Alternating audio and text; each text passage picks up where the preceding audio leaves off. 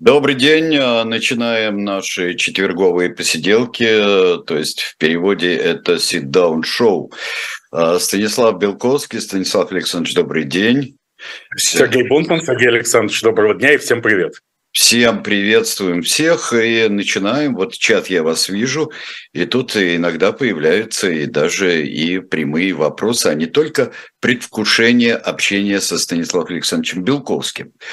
А, но у нас тут а, приходят всевозможные международные новости, международные юридические, что Российская Федерация вот как-то так целым потоком денонсирует всевозможные международные договоры, в том числе Конвенция о правах человека, ну вообще, что это такое права человека. И даже вот прошел слух или даже информация о том, что и уголовное преследование за коррупцию тоже у нас как-то денонсируется. Это что? Это Breaking Bad, да? Это все, все в разнос пошло? Ну, после того, как Россия лишилась северных потоков, сначала южного потока, а потом северного, уже остается только заместить это потоком выхода из всех международных договоров все газовые потоки были куда как важнее. Но соблюдать права человека лучше в одиночестве, правда? Когда ты полностью одинок, например, сидишь в бронированной камере. Помните, как э, жертвы профессора Воланда и его команды требовали все отправить их как один в бронированную камеру? Да, Потому совершенно верно. Единственным способом избежать влияния и прямого воздействия, точнее, нечистой силы. Так и здесь, поскольку нечистая сила – это коллективный Запад во главе с США, это такая страна Воланд, то, э, собственно, можем вспомнить, что именно в «Мастере и Маргарите» вообще нечистая сила, она же играет разнообразную роль в мировой культуре. В частности, в «Мастере и Маргарите» Воланд и со всей своей командой ясно показан как единственный субъект, который в состоянии быть эффективен в борьбе с тоталитарным государством. Да? Только, только перед ним тоталитарное государство явно пасует. Но, так сказать, естественно, сейчас Российская Федерация и лично Владимир Владимирович Путин хотят отправить себя в бронированную камеру. А какие, зачем нужны права человека в бронированной камере? Кто их будет нарушать? Но, правда, какие-то засланные евроатлантическим миром бактерии, там, вирусы и все прочее нарушать все равно будут. Поэтому требуются превентивные мероприятия по уничтожению биологических лабораторий везде, где они только встречаются.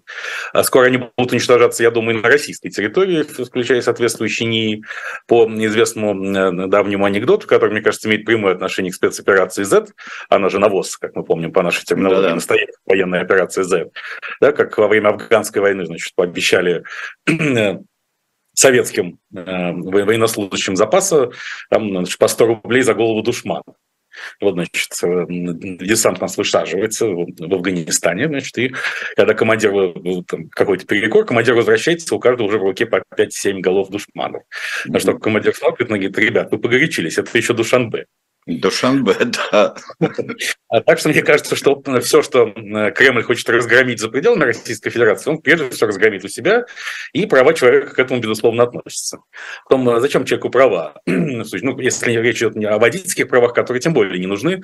Кстати, продажи новых автомобилей в январе 2023 года сократились на 61%. Я почему то запомнил, что 61? Потому что именно в 1961 году, как мы помним, состоялся 22-й съезд партии, и э, Сталина вынесли из мавзолея СССР, Виссарионовича, и э, Сталинград переименовали Волгоград.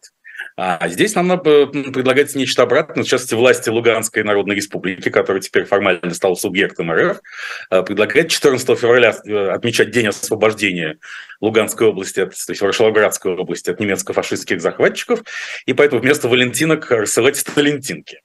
Да-да, там, э, там были чудесные совершенно сталинкинки и э, День влюбленных в освобождение, я думаю, или День влюбленных ну, в Сталина. Влюбленных я думаю. Да, который, конечно, да. В известные периоды нашей истории было довольно много. Но вообще можно создать миф о святом Сталентине и святой Сталентине, и, собственно, mm-hmm спровоцировать бум на называние младенцев этими именами или даже переименование. Понимаете, потому что я вот задумался над смыслом, почему э, э, официальные РФ-источники так упорно называют Бахмут Артемовском. Но все-таки переименование имеет сакральный смысл. Как, как вы яхту назовете, так она и поплывет. Все-таки Бахмут – это э, символ, помимо того, что, естественно, это символ соли, правильно? Это ведь всегда был центр некой соляной империи еще со времен Петра Первого, и мы с вами обсуждали о роли соли да, да. Россия при своей а, превращении РФ в соляную державу и в а, религии солидарности, которую предлагал Александр Ильич Прохамов. Тут поэтому борьба за соль и соль земли в Бахмуте чрезвычайно важна. Но это всегда был центр Ой. ой, Станислав Александрович у нас как-то немножко подвис, но ничего. Э, вот здесь вот, э, вот говорят, ну, вы требуете, кто там у нас, Елизавета требовала, чтобы Станислав Белковский изложил, изложил послание. Да, Елизавета Л. огласил грядущее послание – и решение Госдумы и Совета Федерации, а то нервы не выдерживают, валерьянка закончилась. Да расслабьтесь, Господи, когда это будет, они, они сами вам все объявят, что перед этим, а, а, перед этим переживать. Вот я вот, например, переживаю сейчас только Э, только за то переживаю, что у нас подвис Станислав Александрович Белковский. А, и у меня самое время, наверное, для меня а, объявить вам о наших книжках, вот, чтобы вы не очень скучали. И а, Книжки, книжка у нас замечательная совершенно, это русское масонство. Есть много книг о русском масонстве, и многие из них стоят у меня дома и Георгия Вернадского, например, э, сына великого ученого-натуралиста и э, э, ученого многих направлений. Вернадского, он был историком и написал историю масонства. А есть и другие книги, 19 век и 20 век масонства. А эта книга основная такая, в общем-то, Э, э, книга, которая дает нам представление о русском масонстве и его направлениях в энциклопедическом толке. И сопровождается она материалами очень важными, а то у нас как-то в лучшем случае э, мы знаем масонские ритуалы по одной из глав в «Войне и мире» Льва Толстого где написано предельно иронично э, все, и Пьер как не очень понимает, что с ним э, делают, и страшно удивляется. Правда, там и о театре в этой книге написано очень э, иронично, вот где Наташа не понимает, почему дырка в занавеске – это луна. Итак, книга, которая есть на шоп «Дилетант Медиа», а у нас с вами это конференция курит в углу от моих переходов, а у нас с вами Станислав Александрович Белковский появился я прошу прощения, произошел сбой связи, но, кстати, поскольку сейчас договорим про нейминг населенных пунктов и вернемся к книгам, я думаю, поскольку стало понятно, что аутентичных книг э, иностранного производства в России больше не будет, да, в связи с чем они будут создаваться в пересказе. Это очень интересно. Да. Так вот, поэтому э, э, для того, чтобы вытравить все украинское, нужно дать какие-то альтернативные имена, но никакого запаса прочности в этом смысле культурного современной РФ нет, нет никакой мифологии, она будет создана только 15 мая, как мы знаем. И, может быть, города будут называть Чебурашками или Винни-Пухами, или бабами, там, в честь Бабы Яги назовут какие-нибудь важные населенные пункты, взятые РФ армией в процессе навоза. Но пока что остается только старый советский запас. Нет никаких вооружений, как выяснилось, кроме советских на вооруженных сил РФ у бывшей второй армии мира вернее, у войска, которое ранее позиционировало себя как вторую армию мира.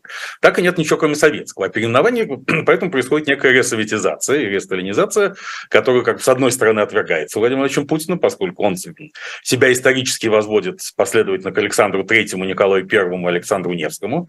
Кстати, в, в новейшем учебнике РФ истории под редакцией Владимира Станиславовича Мединского, а, насколько бывшего министра культуры и ныне помощника президента по исторической правде, а, насколько я знаю, будет указано, что основной целью монгольского, монгольского похода. Это уже не вторжение. И никакого mm-hmm. иго не было. А если иго и было, кстати, иго это можно расшифровать как институт гражданского общества.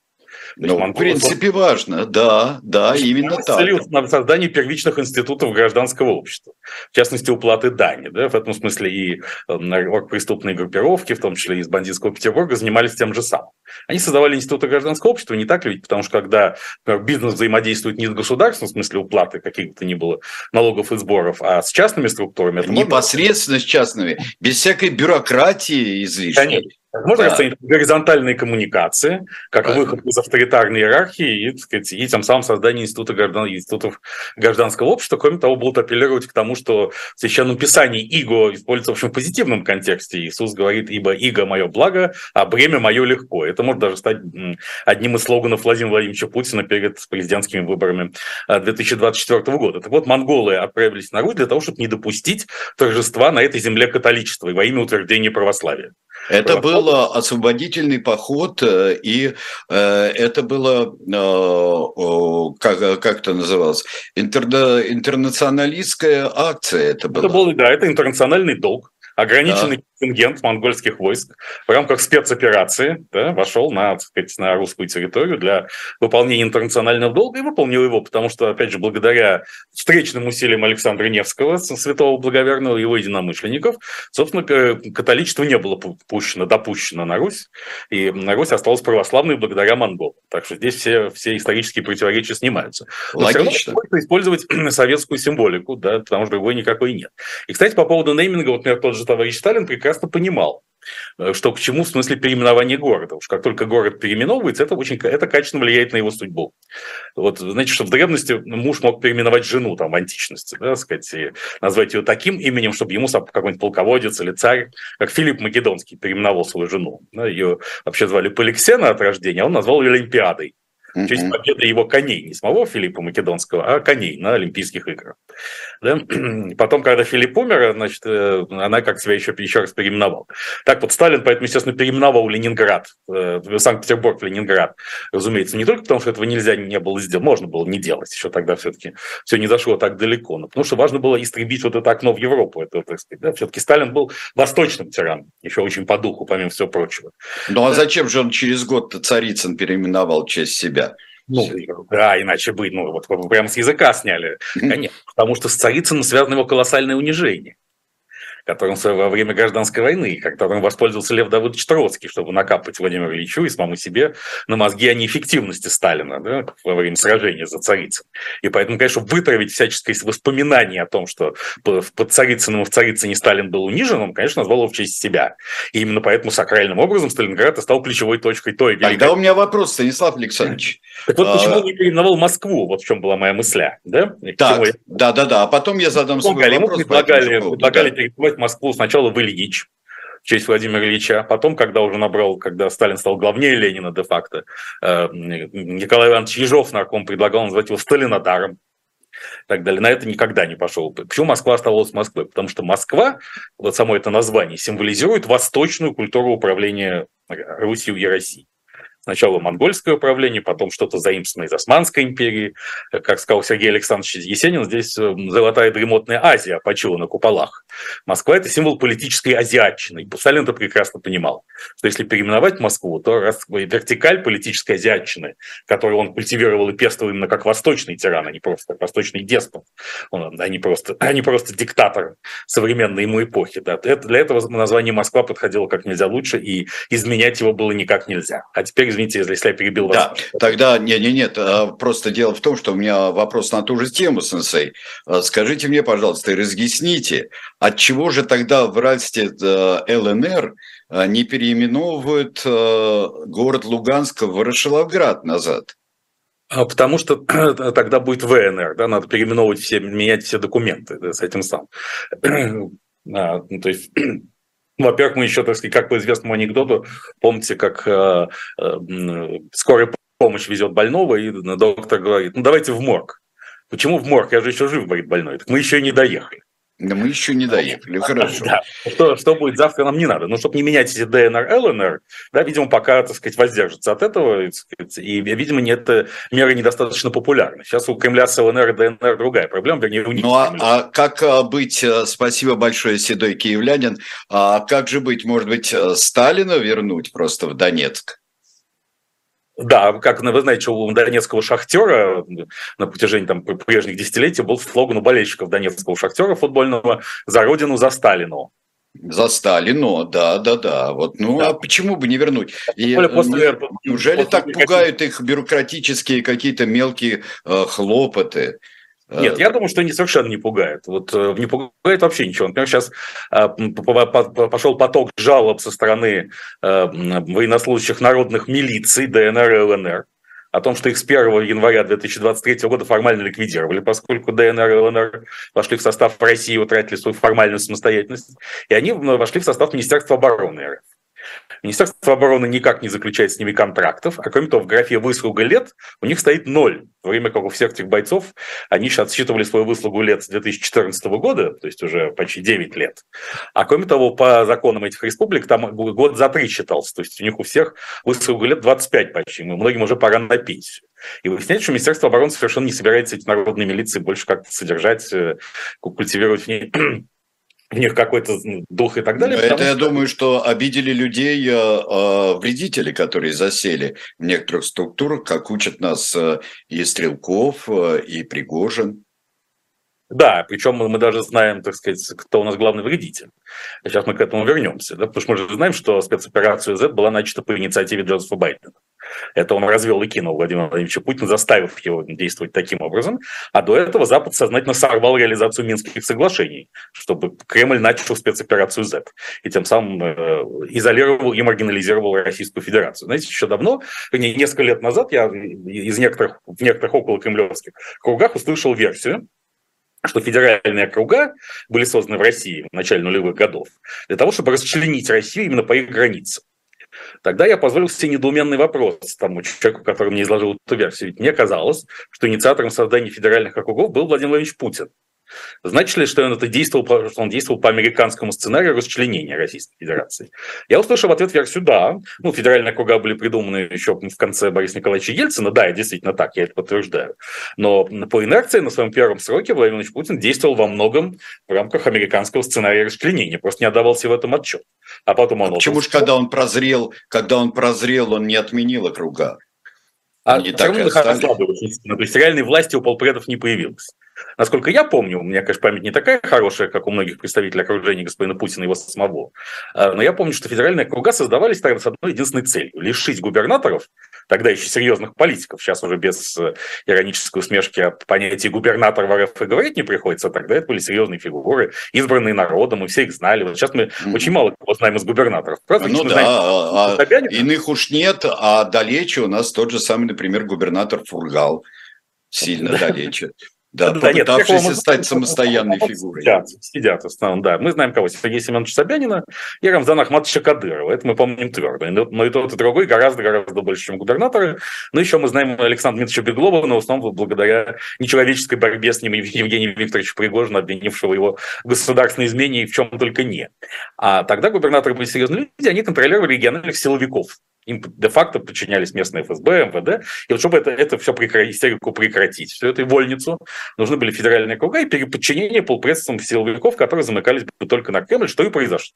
Губернаторов лишили какого бы то ни было самостоятельного силового ресурса. Но все это, в конечном счете, как мы теперь знаем, придумали американцы, поэтому диверсантов полно. На самом деле, милиции ДНР и ЛНР, э, на мой взгляд, унижают не только в силу влияния э, внутреннего врага, но и потому, что Кремль опасается всего, что связано вот с этой вольницей, так называемой называемой русской весны.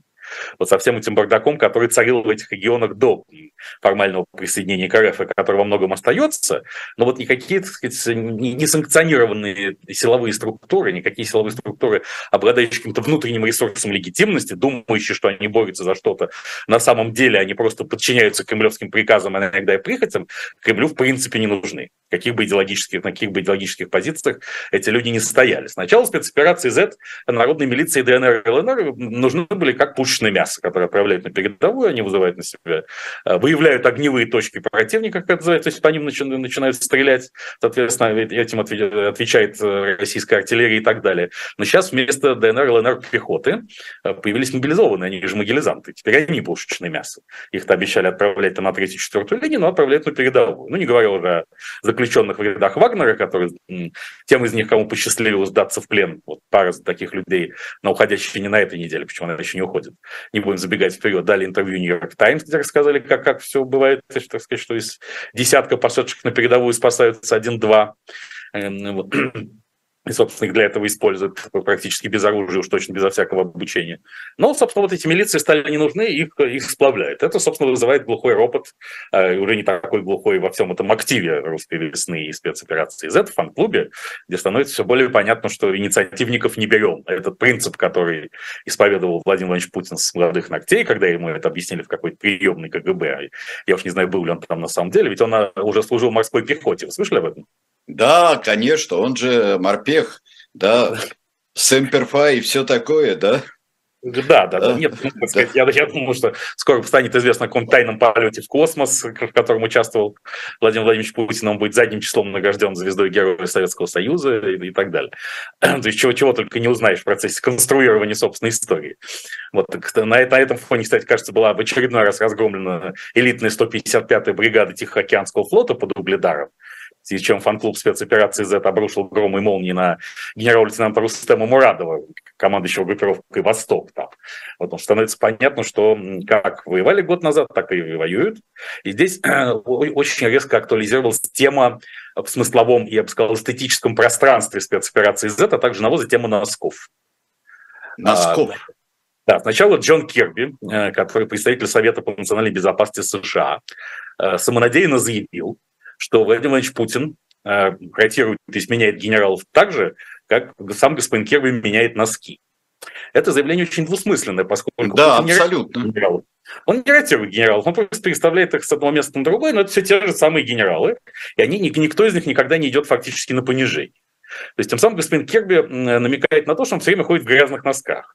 То есть, с левой на правую, с правой на левую. Да, да, то есть какой-то очень, да, такой с гигиенической... Иногда как варежки применяет, ну и так далее, не будем дальше говорить. Да, ну варежкой щелкать, да, так сказать, но э, это все заставляет вспомнить культовый анекдот, э, несколько неполиткорректный, но рассказать его все-таки в эфире можно, про Петьку и Василия Ивановича, как, э, ну, таких анекдотов несколько, так сказать, там, как Василий Иванович спрашивает у Петьки, Петька, где мои носки? Да вон, Василий Иванович, в углу стоят, или, да. сказать, Василий Иванович, у тебя носки пахнут больше, чем, круче, чем у меня. Ну, конечно, Петька, я же старше. Но здесь еще тема носков, как сакральная, сакральная, сакрального образа спецоперации Z э, возникла в риторике Евгения Викторовича Пригожина. А, который обрушился в очередной раз публичной критикой на военное руководство РФ, на Министерство обороны и Генштаб, который для этого, впрочем, он использовал эфемизм «военная бюрократия». Сказал, что если бы не военная бюрократия, мы бы взяли Бахмут еще э, до Нового года. Да, кстати, мы начали говорить о том, что Бахмут – это центр восстания до вот этого перерыва небольшого литературного, который у нас возник из-за сбоя связи, э, что там было, восстание, он, там был эпицентр восстания Кондратия Булавина, и там же была одна из первых политических стачек в России в начале 20 века. Поэтому тут э, э, законопатить Бахмут и переименовать его в Артемовск – это дело чести, доблести и геройства, как и для украинских войск этого ничего не дать сделать, несмотря на то, что западные партнеры уже не раз призывали Украину Бахмут сдать и отказаться от больших потерь.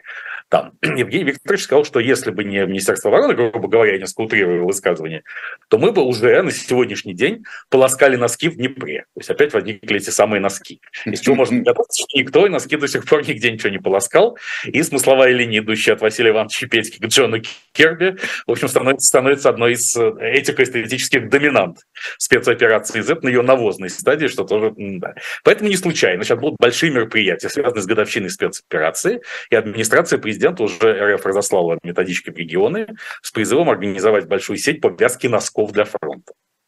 Ну вот. Да, ага. Носки. Так да, это поэтому... плановая, а может это плановая замена носков идет? Да, Носок, мне кажется, это плановая ротация носков. Да. Но это да. прямой ответ Джона Керби, я думаю, что он это и спровоцировал. Может быть, там был вполне точный перевод. Сейчас, кстати, вы знаете, что принят закон, согласно которому при использовании русского языка как государственного РФ э, запрещается употреблять англицизмы, всякие иностранные слова, заимственные слова, если у них есть русские аналоги. Ой, ну это запросто. Адмирал Шишков, это все, его только полиска, полистать и все.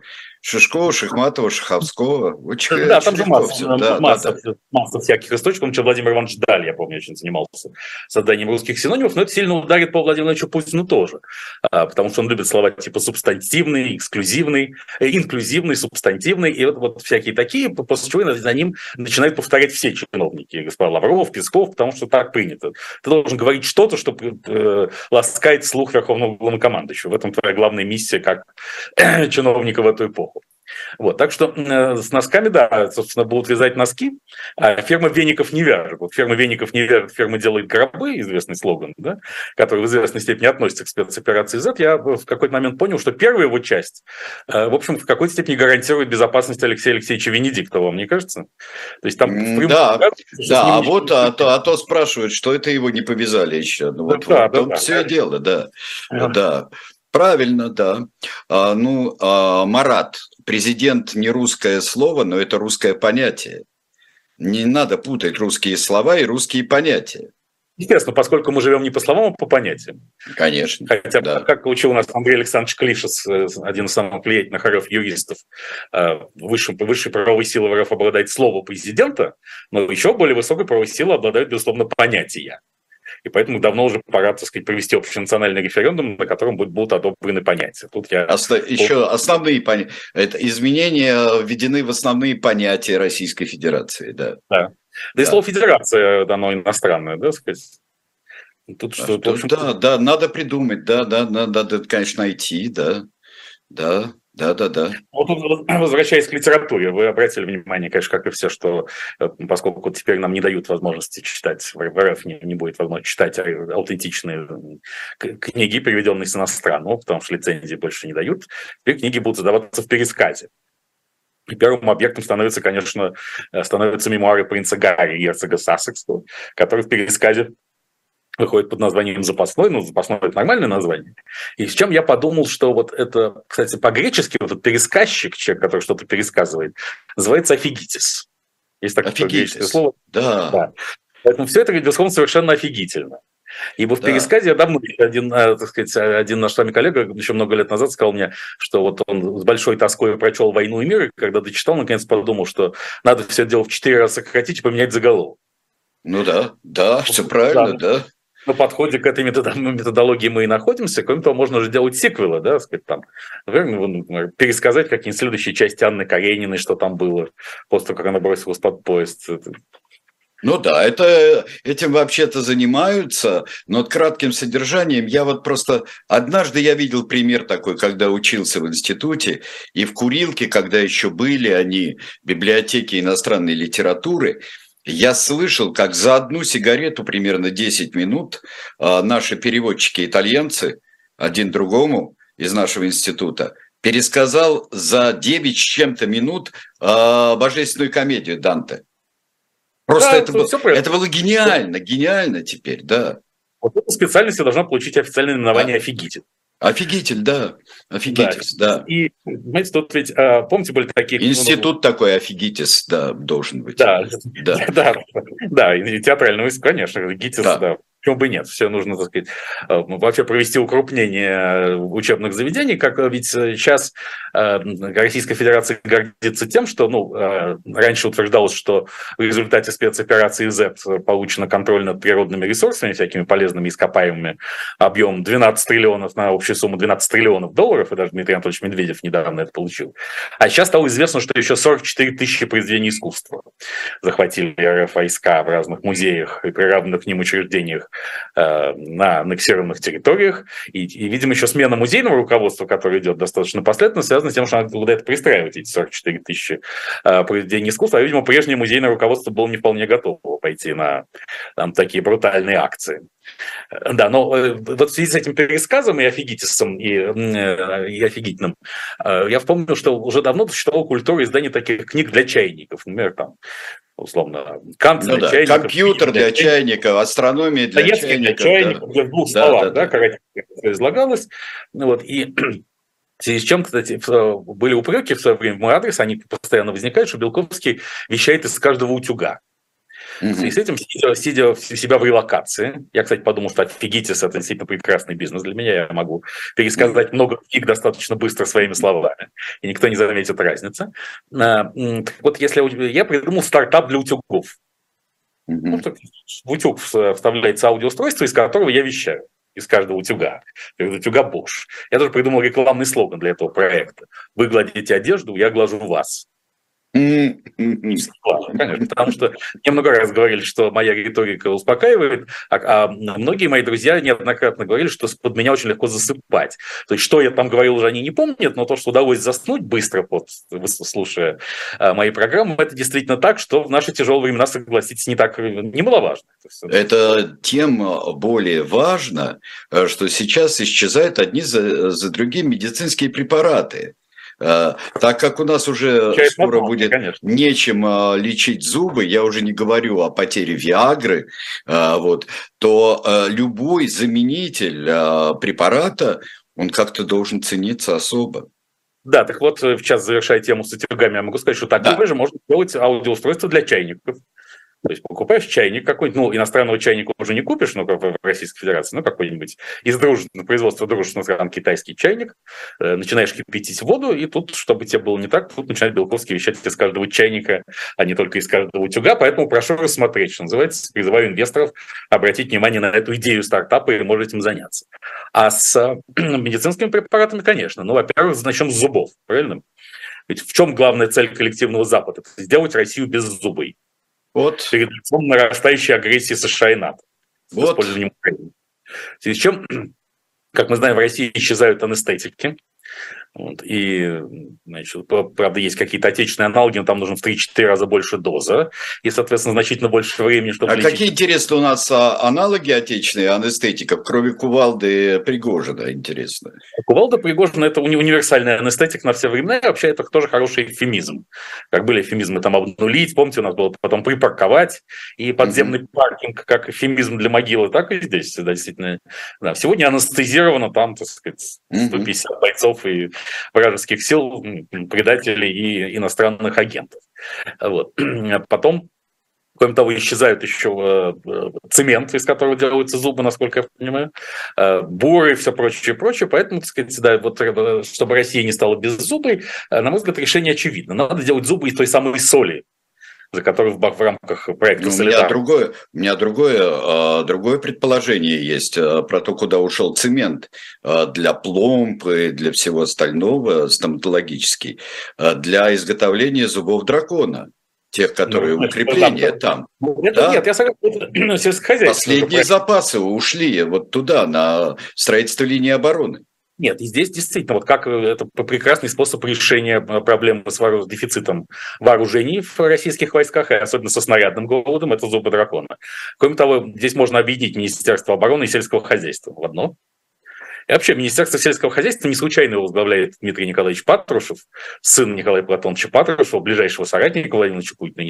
Ведь в последние годы было много разговоров о том, что Николай Платонович, э, в смысле, Дмитрий Николаевич, младший, да. сельхозминистр, является, если не кандидатом в преемнике Владимира Путина, то ключевым членом той команды, которая когда-нибудь, если вдруг когда-нибудь мне уберечься не удастся, как пел Булашалыч Акуджава, э, когда придет на смену Владимир Владимирович. Потому что Министерство сельского хозяйства становится все более важным. Здесь помимо того, чтобы обеззубить Россию, э, э, э, еще стоит задача с, Виагрой это сказать, просто пол, полностью Россию дебилизировать. Потому что как раз прекращение поставок, то есть деинтеллектуализировать страну, поскольку прекращение поставок Виагры в РФ совпало с публикацией в журнале The Health исследование Кливлендского университета, согласно которому регулярный секс повышает IQ, интеллектуальный уровень человека. Поэтому... Оглупление. Значит. Да, оглупить русский народ. Не только обеззубить, но сделать Россию беззубой, но и сделать принудительно Россию глупой. Вот именно с, с этим э, связано прекращение поставок Виагры. Правда, э, уже грозятся заменить Виагру российскими аналогами, но мне кажется, что российские аналоги в основном м, будут направлены на формирование возбуждения и, соответственно, реакции при взгляде на Владимира Владимировича Путина или что-нибудь такое, или, или выслушивание его голоса. А вам так не кажется? Тут поэтому немножко сексуальные приоритеты РФ человека сместятся. Это никак не может считаться ни, ни в какой степени ЛГБТ плюс действием. Нет, нет, нет, нет, нет, это, это а серьезно, Путин, скрепно и правильно. Да. А Владимир Путин, э, безусловно, не может считаться мужчиной в традиционном смысле этого слова. Он существо более высокого порядка. В нем диалектически снято противоречие между полами. Я не хочу сказать, что он андрогин, это было бы тоже... Нет, нет, нет, андрогин – это слишком пошло и просто. Но, да, но Владимир Владимирович, безусловно, он вмещен э, всеохватен, он вмещает себя все. Хорошее, что может быть в русском чеке, значит, самые разные проявления тоже, и поэтому возбуждение при виде Владимира Путина, оно носит сверхэротический характер, метаэротический. Э, к тому же, понятно, что удар с этой Виагрой был несен прямо в преддверии Масленицы, последнего периода, когда РФ человек может расслабиться. Э, но, с другой стороны, а потом уже наступает Великий пост, который напоминает, кстати, нам о том, что по данным ряда исследователей, э, россияне, их не так уж должна интересовать сексуальная ориентация, поскольку у многих россиян она универсальна. Они придерживаются постсексуальной ориентации, mm-hmm. что открывает нас к Великому посту. Но что такое постсексуальная ориентация? Это секс, когда в прошлом есть. Вот это да, просто... Да, да, да. А поскольку мы вообще живем в ретро-топическом способе мышления, который а, обожествляем наше прошлое, да, сказать, идеализируем его всячески, ища там образцы для настоящего и будущего, вообще хотим уйти в прошлое как можно быстрее, то, так сказать, постсексуальность, безусловно, э, есть важнейшая опора современной Российской Федерации во всех смыслах, и уж, конечно, это важнейшая скрепа. Потому что западные люди не могут понять, что ну, никакая вера, в общем, русскому человеку не нужна. Вот поэтому, действительно, это уже достаточно давно, а, поскольку а, наше телевидение, например, оно глубоко порнографично, но в худшем а, виде порнографии порнографии так, э, того, который без секса. Вот. Mm-hmm. Она давно порнографична, и э, просто уже процесс идет. Процесс да, ну, идет. в том смысле, что когда человек зависает на так сказать, русском телевидении, ему очень сложно оторваться. И так сказать, тем самым он избавляется от многих других зависимостей, которые могли бы его подвести в этом смысле. Но возвращаемся к зубам из соли. Понимаете? Да. Э, действительно, ведь это огромные запасы соли, которыми владеет Россия в Бахмуте, и которыми она уже владела в Солидаре. И вся наша солидарность может привести, когда у человека зубы из соли, из каменной соли, они, и то, во-первых, решается проблема, э, все-таки употребляет русский человек хрен с солью или без, как известно, ясно, что с солью по определению. Mm-hmm. К тому же можно не покупать в магазине хлорид натрия, а прямо подсаливать в процессе поедания. И это, что свежий огурец становится соленым прямо у тебя во рту. На мой взгляд, это прорывная технология, которая в рамках технологического суверенитета Российской Федерации и обеспечения приоритетов э, продовольственной безопасности, за которую отвечает все то же самое Министерство сельского хозяйства, чрезвычайно важно все это, чрезвычайно актуально. А кроме того, возвращаясь к Виаге, действительно, можно перевести это из медицинской сферы в сельскохозяйственную. Ведь есть многочисленные афродизиаки, то есть э, э, вещи, всякие продукты виагрического действия, которые не являются синтетическими продуктами, в этом смысле они полезны значительно для здоровья боли. Например, сельдерей. Почему бы не объявить программу массового выращивания сельдерея, особенно на плодородных да. аннексированных территорий? Да. Вообще пора перейти к натуральному хозяйству в этом смысле, то есть дать возможность всякому россиянину выращивать сельдерей вместо виагры. Потому что становится все более понятно, что натуральное хозяйство – это единственная альтернатива ЛГБТКВ плюс хозяйству. Есть ну, только конечно. два полюса. Да, Полюс да. мирового хозяйства натуральный и как бы гей-хозяйство. И коль скоро мы хотим от этого уйти от второго категорически, то, значит, натуральное хозяйство – это самое оно. Вообще, действительно, и э, вот все последняя часть да, нашего разговора, она, конечно, укрепляет в необходимости сделать Министерство обороны сельского хозяйства. Да. Это будет точно, это важнейшее министерство. Да, причем больше того, даже ну, надо передать Министерство сельского хозяйства в Министерство натурального хозяйства. Э, потому что мы знаем, что хозя... слово хозяйство является тоже эфемизмом определенного понятия. То есть это фаллическое mm-hmm. хозяйство. Mm-hmm. Да? Поэтому натуральное хозяйство – это хозяйство натурала. Да? Да. То есть фаллос Поэтому Министерство, да, обороны, об, Министерство обороны, итак, Министерство обороны натурального хозяйства, что это означает? Это система защиты, но определенных органов чувств, скажем так, истинного россиянина. Вот, опять же, все той же злокозненной агрессии превосходящих сил США и НАТО. То есть США и НАТО хотят сакрально кастрировать русского человека, но Министерство обороны натурального хозяйства не дает этого сделать. Не дает, это тем более как... будет важно, когда закончатся э, вот эти самые э, раковины для хоккеистов, для других э, э, участников э, ну, такого контактных видов спорта они закончатся для предохранения да, хозяйства. Да, да вот. кстати, 10 пакета санкций также Российская Федерация лишится импортных унитазов и биде. Да, совершенно это, все. Удар, это удар в самую интеллигию, как сказали бы наши друзья-философы, а, потому что ведь правление Владимира Путина начиналось с сакрализации сортира, как того места, где надо мочить. Со временем, правда, умягчение нравов в политических и околополитических сферах привело нас к термину «увлажнять» вместо «мочить». Было так предложено, что не мочить в сортире, а увлажнять в сортире. Но потом снова нравы испортились, опять же, из-за дурного влияния нас англосаксов и постоянных попыток расчленить Россию хоть как-нибудь и оскопить русского человека в самом широком смысле этого слова, как физически, так и духовно. А поэтому мочить возвращается, но э, из чего же теперь будет состоять сортир? Если не будет э, в нем унитазов и биде. Он будет состоять из дырки в земле. А дырка в земле – это, собственно, сакральный механизм взаимодействия русским человеком с подземным миром. С нашей станической сферой. Станическая, да.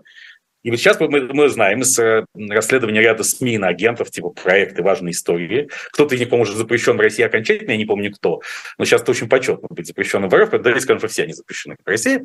И они рассказывали нам на этой неделе про поезда, что Владимир Владимирович Путин пересел с самолетов на поезда, на, на бронепоезд. Ну, мирные люди, у нас бронепоезд. А мы с вами это и предсказывали, Сергей Александрович. Сказал, Путин Конечно, это, это первый шаг, да. первый шаг к метростроительству межконтинентальному. Золотые, золотые слова. Там, конечно, следующий шаг – это начать перемещаться в, в подземном пространстве уже. Да? Полностью переходить в подземное пространство вместе постепенно со всем народом. Да? Как писал великий русский поэт э, Игорь Моисеевич Артеньев, сжимая верную лопату, с, с трудом как-то стремглав уходит в глубину. Действительно, вместо обычных железных дорог, где под поезд может броситься любая Анна Каренина, особенно в пересказе для чайников и утюгов. Э, тут русский человек, так сказать, постепенно будет перемещаться на метро по всему пространству. Например, сел в метро в Москве, вышел там где-нибудь в Екатеринбурге или Хабаровске, что заставляет вспомнить, кстати, и в контексте Турции. Это важно вспомнить известный поздний советский анекдот, когда, наконец, по советскому телевидению начали рассказывать про угоны самолетов, относящиеся не только к враждебным нам странам, но и к Советскому Союзу. Ну, как анекдот, как в кабину машиниста поезда метро врывается группа террористов и говорит, гони в Турцию. Угу. Машинист отвечает, ребята, а как в Турцию-то я погоню? Вариантов нет, как вы себе представляете. Ничего не знаем, гони в Турцию. Ну, перепуганный насмерть машинист берет э, свое, как называется это устройство, микрофон и говорит, да. уважаемые пассажиры, по техническим причинам э, вместо следующей остановки парк культуры, следующая остановка Турция. Да, вот, следующая остановка, да, Стамбул. Да. Так вот, собственно, на метро и будет перемещаться российский народ. Здесь пример ему покажет Владимир Владимирович Путин. И все хтонические энергии, так сказать, мобилизованные абсолютно, а, проявятся в полном объеме, потому что тогда уже станет не страшно, уже не страшны никакие военные обстоятельства. Да? Вот на самом деле, да, да, вот на самом деле, за что преследуют э, и объявляют кем угодно Дмитрия Глуховского. Да, да, да. Ведь вот, истин, вот истинные причины хочу напомнить всем вам, дорогие друзья а не да, какие-то там высказывания и так это далее. Постапокалиптическое метро, конечно. Кроме того, на этой неделе тут, опять же, враждебные средства массовой информации выдвинули версию, что компания Трансинжстрой, которая занимается строительством метро, а по некоторым главным сведениям ее главный бизнес все-таки это строительство бункеров, и укрепрайонов, ну кому же еще, как не метростроителям это делать, как-то аффилированы с членами семьи генерала Герасимова. Он же генерал Герасим, легендарный начальник генштаба и командующего силами навоза. И кстати, в этом смысле термин «унавоживать» приобретает совершенно особую. Кроме да. того, уход да, ясно теперь, что генерал Герасим не мог не оказаться во главе СВОЗа, потому что все-таки корпорация, которая строит подземные сооружения, она становится в современной России уже главнее «Газпрома» и «Роснефти» вместе взят. Кстати, э, еще по одной версии сейчас очень, очень идет работа над модернизацией э, укрепрайона подземного бункера в Межгорье, в Башкирии. Это Белорецкий район Башкирии, если я ничего не путаю, там рядом находится горнолыжный курорт Абзаково, где часто бывал Владимир Владимирович Путин не случайно, потому что именно рядом с этим Абзаковым находится гора Ямантау, а в горе Ямантау бункер Межигорья, рассчитанный там на очень значительное количество представителей правящей элиты. Он начинал строиться еще в советское время, как всегда, потому что все, что, чем располагает путинская Россия, начинал в советское время, с нуля ничего не создано. Именно поэтому такая нарастающая апология прошлого и в, в этой постсексуальной реальности. И недавно Владимир Владимирович ездил на похороны Муртазы Губайдуловича Рахимова, первого президента э, советского, постсоветского Башкортостана. Тоже не случайно. Он инспектировал, как идет строительство, э, развитие бункера в Межгорье. Это не только Верхний Серть, Помните, мы теперь знаем, что не Сызрань, а Сердце. Да, поэтому сейчас надо изменить также слово паперть на слово поперть, мне кажется. Как вам кажется? Поперть, конечно, да, да. Когда Воробьянинов не протягивал руки и не стоял на поперте. Да, да. Здесь а, уточняющий вопрос от Ашота есть. А как а, связаны ли метрострой и метросексуальность? Безусловно. Несомненно. Безусловно. Вот это русский народ идет от, от доминирования постсексуальности, то есть когда секс в прошлом, вот к метросексуальности, потому что это, э, особенно в отсутствии Виагры, это важно, это э, возникновение сексуального возбуждения и влечения при погружении под землю. Это и есть метросексуальность. Понятно, что здесь есть опасные параллели и с некрофилией и игрой на, на грани этого всего. Да? Нет, не надо путать. Я думаю, что э, э, на, на кафедрах философии это объяснят всю разницу. Да, да, да. Ну, с другой стороны, а что такого плохого в э, платонической некрофилии? Помните, что такое пассивный некрофил? Есть такой эфемизм. Пассивный некрофил – это труп. Ведь, mm-hmm. когда, собственно, многонациональный РФ народ спустится с небес уже не на землю, а под землю, фактически будут уравнены живые и мертвые, что есть важнейшая сакральная задача э, русской цивилизации по Александру Гельчу Дугину. Ну, Кстати, в общем, да. Илон Маск очень мощно выступил в поддержку у нас с вами, нашего с вами креативной группы Бонтмана Белковского, потому что он, выступая на конференции в Дубае, признал правомерность полицивилизационного подхода. Что я вообще считаю, что наступающая эпоха возвращения полицивилизационный подход возобладает, что будет признано, что человечество все-таки состоит из нескольких цивилизаций, и Вавилонскую башню именно поэтому построить нельзя ни на какой стадии истории этого человечества. А что лежит в основе каждой цивилизации в конечном счете? Лежит религия. Ну, это мысль совершенно не нова, она многими теоретиками цивилизационного подхода выдвигалась, включая моего любимого Арнольда Тойнби, и тем самым будет будут созданы предпосылки для возвращения человечества религиозного сознания на совершенно уровне. Это я уже говорю безо всякой мета-иронии, чтобы да. было понятно. Uh, у нас еще вот проскользнуло совпадение, по которой абхазские начальники появляются здесь ровно 22 февраля. Может быть, это может быть, это как-то связано просто с солидарностью э, абхазско-российской или с чем-то другим? Да, и начальники Южной Осетии в лице президента Алана Гаглоева тоже появляются, а завтра, 17 февраля, прибывает, кажется, Александр Григорьевич Лукашенко. И поскольку надо как-то объяснить, что спецоперация Z оказалась не столь успешной и дошла до стадии навоза, возможно, придется расширять Россию как-то по-другому и присоединить к ней окончательно Абхазию и Южную Осетию, не только де-факто, но и де-юре. И, возможно, вот как раз вокруг годовщины ДНР и ЛНР, который отмечается 21 февраля в формате послания президента Путина Федеральному собранию. Еще раз обратим внимание, что послание читается не в годовщину своза спецоперации, которая может восприниматься неоднозначно, а в годовщину принятия решения о спасении Донбасса путем его уничтожения 21 февраля. Да, и тут, чтобы показать, что все-таки Россия расширяется несмотря ни на что, тут можно к ней что-нибудь еще присоединить и еще поплотнее прижать Белоруссию к любящей груди, Беларусь к любящей каменной груди, а, я не думаю, что произойдет полное слияние РФ и РБ, но какие-то мощные новые интеграционные инициативы вполне вероятно будут объявлены, и тогда 24 февраля уже в годовщину непосредственно Блицкрига, несколько затянувшегося, а, ответом на вопрос, чего добились за этот год, будет совершенно очевиден, э, как чего добились. Мы присоединили Абхазию и Южную Осетию благодаря спецоперации Z, и уже почти присоединили Беларусь. И вы задаете еще какие-то вопросы, что там на украинских фронтах и под Угледаром, где, кажется, разгромили значительное количество российских войск. Но мне кажется, это далековато все-таки стоит э, от э, очевидных для любого россиянина даже самых малых целей спецоперации. Все-таки это далековато. Нет, ну как ну, нет. Во-первых, естественно, главное достижение спецоперации, не устанем это повторять, это спасение РФ ну и раскрытие совершенно вот этих хтонических подземных возможностей, которые без спецоперации э, никогда бы не раскрылись. Да, помимо газификации РФ, которой никак не удается, наконец будет э, все российские города будут обеспечены метрополитеном независимо от количества населения в них. А, но надо же предполагалось, что Россия расширится за первый год спецоперации. Она и расширилась. Во-первых, она аннексировала 16% украинской территории. Во-вторых, присоединила что-нибудь еще совершенно бескровно Абхазия и Южная Осетия. Да и вот и Беларусь вот-вот упадет перезревшей грушей к нашим плодам. Нет, поэтому результат огромный. А как они причинно-следственно между собой связаны, это уже не важно. Ну, э, тогда это убедили. Убедили, Станислав Александрович, убедили. Так, вот, тут Сильвио Берлускони озвучил э, да очередной план Владимира Владимировича. Я убежден, что это план. Ну, я не убежден, конечно, я склонен полагать, скажем мягче, что это план, хитроплан очередной Владимира Владимировича Путина. Есть аэроплан, ну, есть хитроплан. А, вот хитроплан э, господин Берлускони сказал, что Запад фактически должен признать эти 16% украинской территории за Россию, а взамен завалить Украину деньгами, причем такими не очень нехилыми, 6-7 триллионов долларов на создание страны с нуля.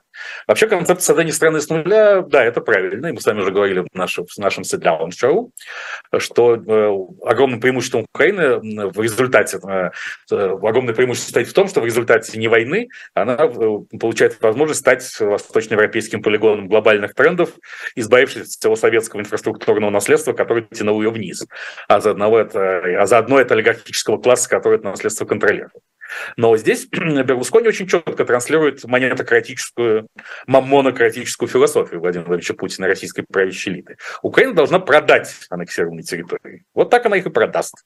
Да, потому что тогда любой Владимир Александрович Зеленский типа сможет сказать, ну да, мы, конечно, поступились этим сухопутным коридором на Крым, не самим Крымом и Донбассом, но мы получили столько бабла, сколько не получили бы никогда, ни при каких обстоятельствах. И, в общем, это того стоит.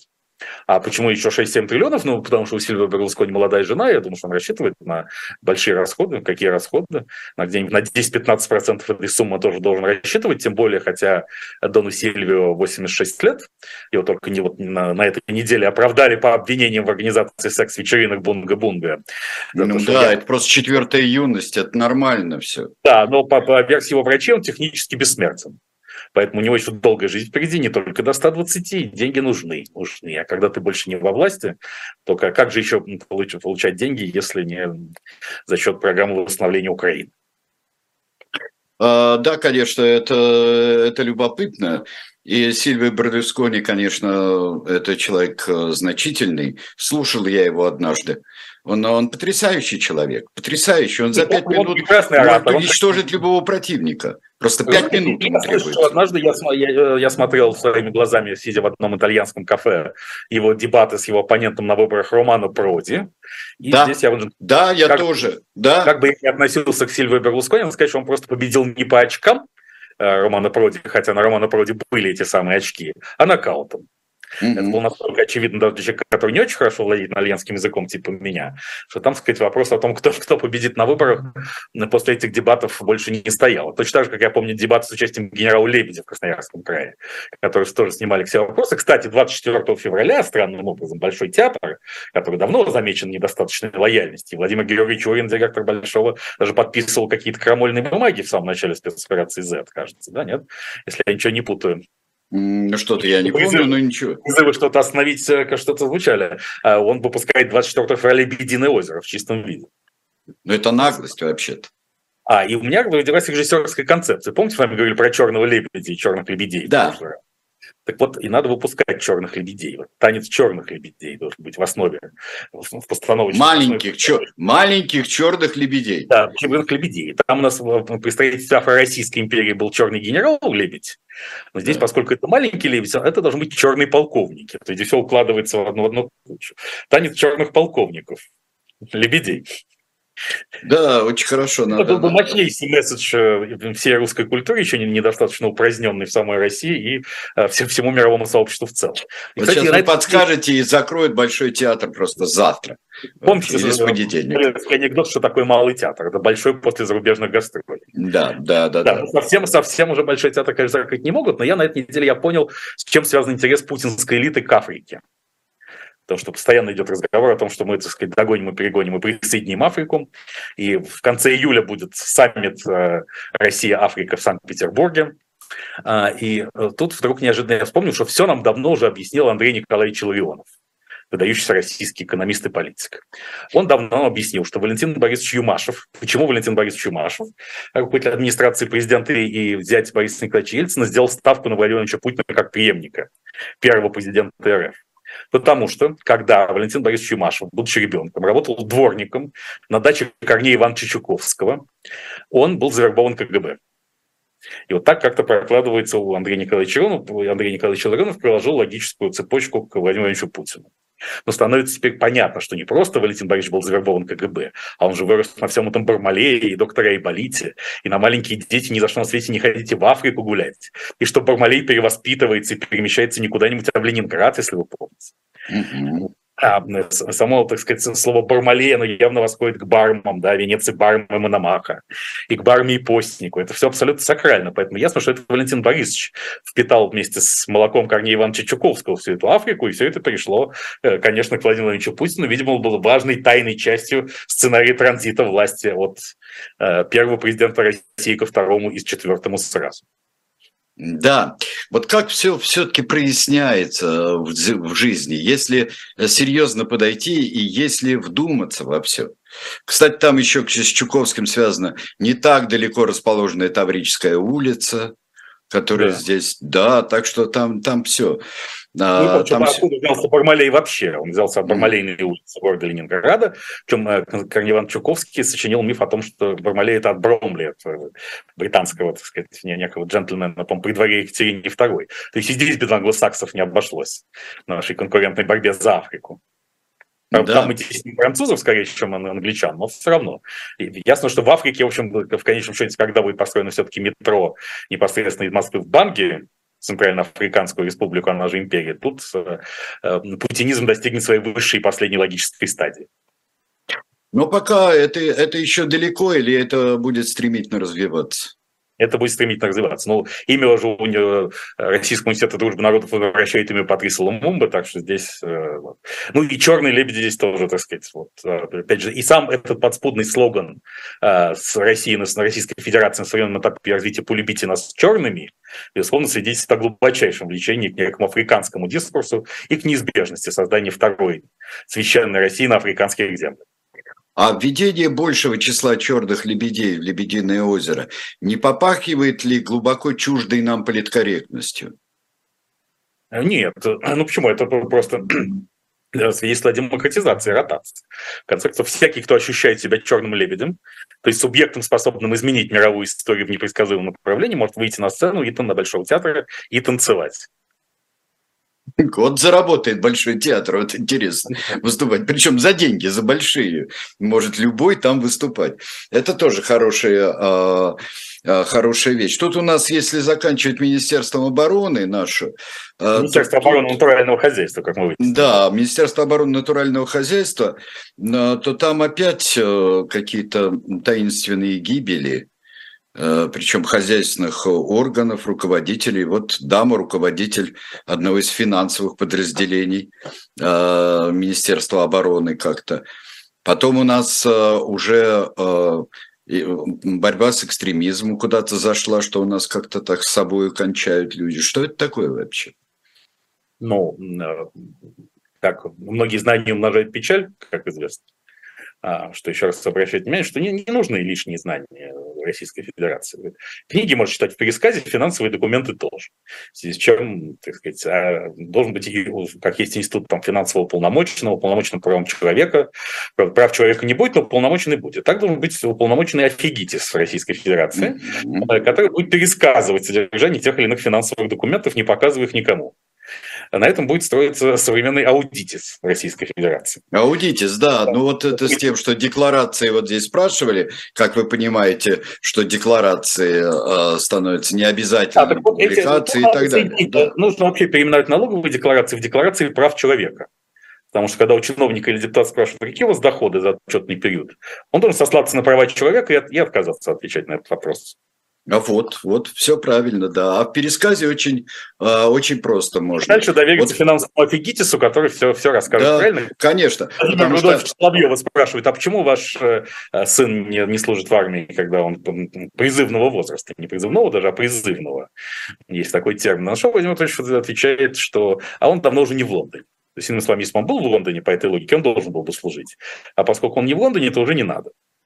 Да, ну так вот, спрашивает какой-нибудь Сергей Борисович Въедливый Пархоменко, например, а так что там в декларациях? Или, не побоюсь этого слова, ФБК начинает выяснять. Выходит офигитис и говорит, да там все в порядке, да там все нормально. Чего вы, ребята? Нет, вот нет, и весь выходит, пересказ.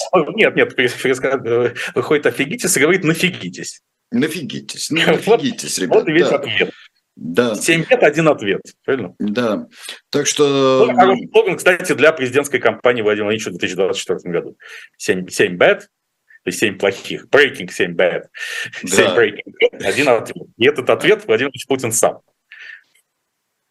А, но все-таки а, давайте так предположим очередной раз, а, что там будет. 21 это у нас послание, 22-го собираются для того, чтобы что, переварить, что ли, то, что они услышат 21-го? Ну, нет, ну, нужно принять еще законы, связанные с ухудшением финансового положения в Российской Федерации. Будут введены, видимо, новые налоги. Ведь это по инициативе правительства собирается Совет Федерации. И, видимо, будут вводиться новые налоги, типа вот windfall tax пресловутого, налог на неосновательное, вернее, наборное обогащение в прошлые времена, чтобы заткнуть э, бюджетные дыры. Сказать, тут, ну, скоро все-таки начнет работать печатный станок в стране, в самой читающей стране, в которой скоро книги можно будет узнавать только в исполнении, в изложении не офигитиса, может быть, почитать деньги. Вообще нужно, как мне кажется, изменить дизайн денег, чтобы давать какую-то важную информацию прямо на них. Лучше всего печатать на деньгах анекдоты. Тогда независимо от количества денег, которые будет получать простой россиянин, у него будет хорошее настроение сразу. И, наконец, чипы российского производства, я думаю, годятся только для одного. Для больших компьютеров и искусственного интеллекта они не годятся, но для того, чтобы излагать там смешные истории, записанные голосом Белковского, годятся. Поэтому Белковский из каждого утюга, из каждого чайника и из каждого рубля призываю инвесторов заинтересоваться. Из каждого рубля. Да, и будут спрашивать, а, а всевозможные отмыватели вот этих напечатанных денег с анекдотами. Мне, пожалуйста, анекдоты только старые и мятые. Только да, старые и мятые обязательно, да. У нас есть анекдоты на любой вкус, чтобы русский человек не думал о том, что сколько у него денег. Сейчас, знаете, на Западе начинают практиковать лечение от криптозависимости, от криптовалют. Да. А нам в России нужно лечение от деньгозависимости, от доблозависимости. Не думайте о деньгах. Конечно, надо радикально. Слушайте анекдоты и смейтесь над своей судьбой, пока вы не ушли полностью под землю. Сотка говорит э, в чате, замечательный финал у нас, смешная зарплата, вот что это означает. Да, это именно оно и будет. Да. Спасибо, Станислав Александрович Белковский. Спасибо, Сергей Александрович Бонтман. Да, всегда. мы встречаемся по четвергам, э, ну, во всех нормальных обстоятельствах всегда. Да. Все. Ура. Спасибо, Ура. всего доброго, до свидания.